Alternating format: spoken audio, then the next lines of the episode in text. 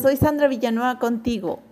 Estamos con el tema de la paz. Hoy quiero contarte un cuento, porque contar un cuento nos da la capacidad de crear, de imaginar, de jugar, de compartir, de viajar.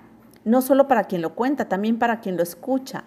Eurípides decía, es poder, el poder de comunicar y transportarnos a cualquier lugar que nos lleva a la historia. Esta es una parábola que se llama desafío. Empecemos. Hoy una parábola antigua, y debe ser muy antigua, porque en aquellos días Dios acostumbraba a vivir en la tierra.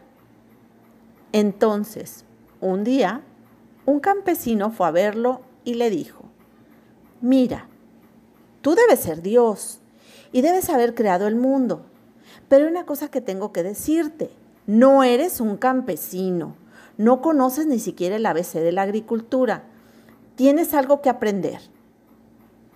Dios dijo, ¿cuál es tu consejo? El granjero dijo, dame un año y déjame que las cosas se hagan como yo quiero. Y veamos qué pasa. La pobreza no existirá más. Dios aceptó y le concedió al campesino un año. Naturalmente, él pidió lo mejor y solo lo mejor ni tormentas, ni ventarrones, ni peligros para el grano. Todo confortable, cómodo. Entonces el campesino estaba muy feliz. El trigo crecía altísimo.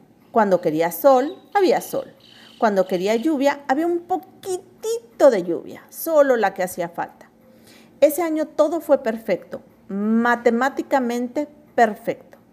El trigo crecía tan alto que el granjero fue a ver a Dios y le dijo, mira, esta vez tendremos tanto grano que si la gente no trabaja en 10 años, aún así tendremos comida suficiente. Pero cuando se recogieron los granos, estaban vacíos. El granjero se sorprendió. Le preguntó a Dios, ¿qué pasó? ¿Qué error hubo? Dios dijo, como no hubo desafío, no hubo conflicto ni fricción. Como tú evitaste todo lo que era malo, el trigo se volvió impotente. Un poco de lucha es imprescindible.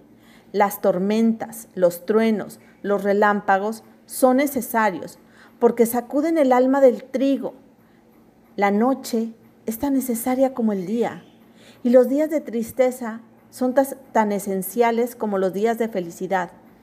A esto se le llama entendimiento. Entendiendo este secreto, descubrirás cuán grande es la belleza de la vida, cuánta riqueza llueve sobre ti en todo momento, dejando de sentirte miserable por las cosas que no van de acuerdo a tus deseos. Las situaciones que llamas adversas son las fortalezas de tu ser y te dan el coraje para salir adelante y aprender a vivir en paz. De mi alma a tu alma, te mando un fuerte abrazo. Bendecido día. Sandra Villanueva. Yo estoy en paz.